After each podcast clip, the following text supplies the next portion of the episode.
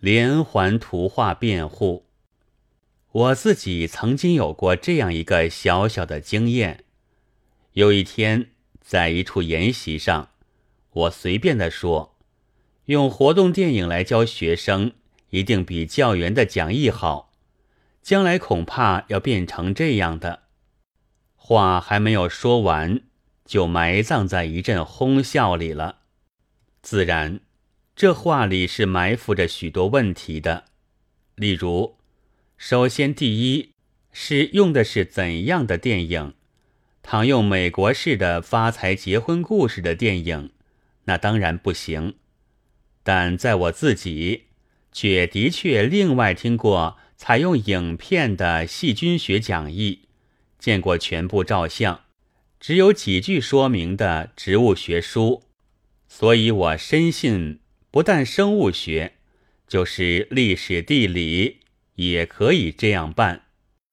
然而，许多人的随便的哄笑，是一支白粉笔，它能够将粉涂在对手的鼻子上，使他的话好像小丑的打混。前几天，我在现代上看见苏问先生的文章，他以中立的。文艺论者的立场，将连环图画一笔抹杀了。自然，那不过是随便提起的，并非讨论绘画的专门文字。然而，在青年艺术学徒的心中，也许是一个重要的问题。所以我再来说几句。我们看惯了绘画史的插图上没有连环图画。名人的作品的展览会上，不是罗马夕照，就是西湖晚凉，便以为那是一种下等物事，不足以登大雅之堂的。但若走进意大利的教皇宫，我没有游历意大利的幸福，所走进的自然只是纸上的教皇宫去，就能看见。凡有伟大的壁画，几乎都是旧约、耶稣传、圣者传的连环图画。艺术史家截取其中的一段印在书上，题之曰《亚当的创造》，最后之晚餐。读者就不觉得这是下等，这在宣传了。然而那原画却明明是宣传的。连环图画，在东方也一样。印度的阿强陀石窟，经英国人磨印了壁画以后，在艺术史上发光了。中国的孔子圣迹图，只要是明版的，也早为收藏家所保重。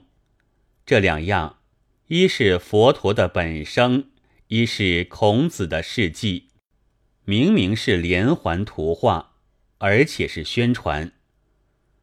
书籍的插画原意是在装饰书籍，增加读者的兴趣的，但那力量能补助文字之所不及，所以也是一种宣传画。这种画的幅数极多的时候，即能只靠图像悟到文字的内容。和文字一分开，也就成了独立的连环图画。最显著的例子是法国的陀莱，他是插图版画的名家。最有名的是《神曲》《失乐园》，吉诃德先生，还有《十字军记》的插画，德国都有单印本，前两种在日本也有印本，只靠略解。即可以知道本书的梗概。然而，有谁说陀莱不是艺术家呢？宋人的《唐风图》和《耕织图》，现在还可以找到印本和石刻。至于仇英的《飞燕外传图》和《会真记图》，则翻印本就在文明书局发卖的。凡这些。也都是当时和现在的艺术品。自十九世纪后半以来，版画复兴了。许多作家往往喜欢刻印一些以几幅画绘成一贴的连作，这些连作也有并非一个事件的。现在为青年的艺术学徒记，我想写出几个版画史上已经有了地位的作家和有连续事实的作品在下面。首先应该举出来的是。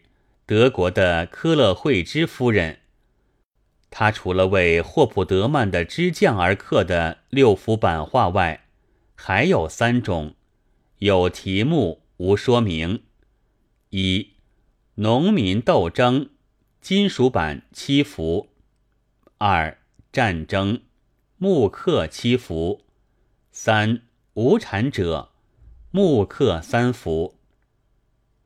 以市民土的版画为中国所知道的梅菲尔德是一个新晋的青年作家，他曾为德译本菲格纳尔的《列俄皇记》刻过五幅木版图，又有两种连作：一你的姊妹木刻七幅，题诗一幅；二养护的门徒。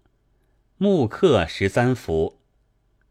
比国有一个麦随莱勒，是欧洲大战时候像罗曼罗兰一样，因为非战而逃出过外国的。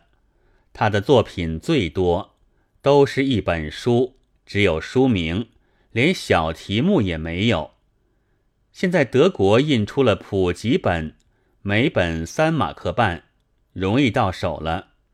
我所见过的是这几种：一、理想，木刻八十三幅；二、我的祷告，木刻一百六十五幅；三、梅子的故事，木刻六十幅；四、太阳，木刻六十三幅；五、工作，木刻幅数诗记；六。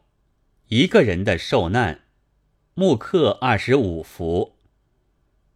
美国作家的作品，我曾见过西盖尔木刻的《巴黎公社》，是纽约的约翰里特社出版的；还有一本石版的格罗佩尔所画的书，据赵景深教授说是马戏的故事，另译起来恐怕要信而不顺。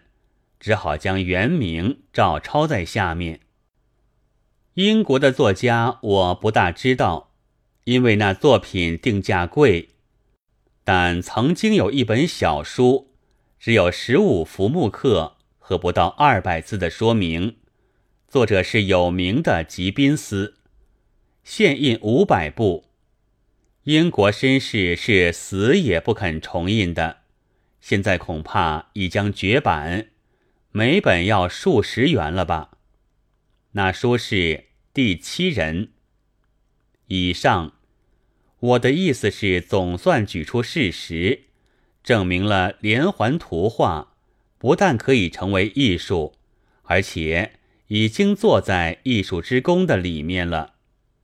至于这也和其他的文艺一样，要有好的内容和技术，那是不消说得的。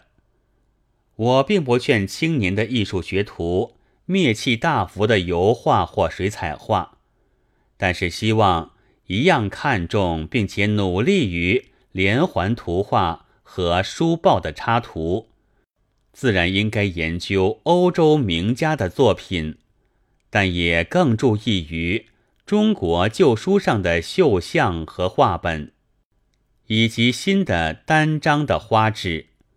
这些研究和由此而来的创作，自然没有现在的所谓大作家的受着有些人们的照例的探赏。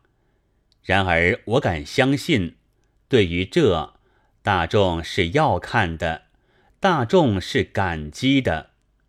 十月二十五日。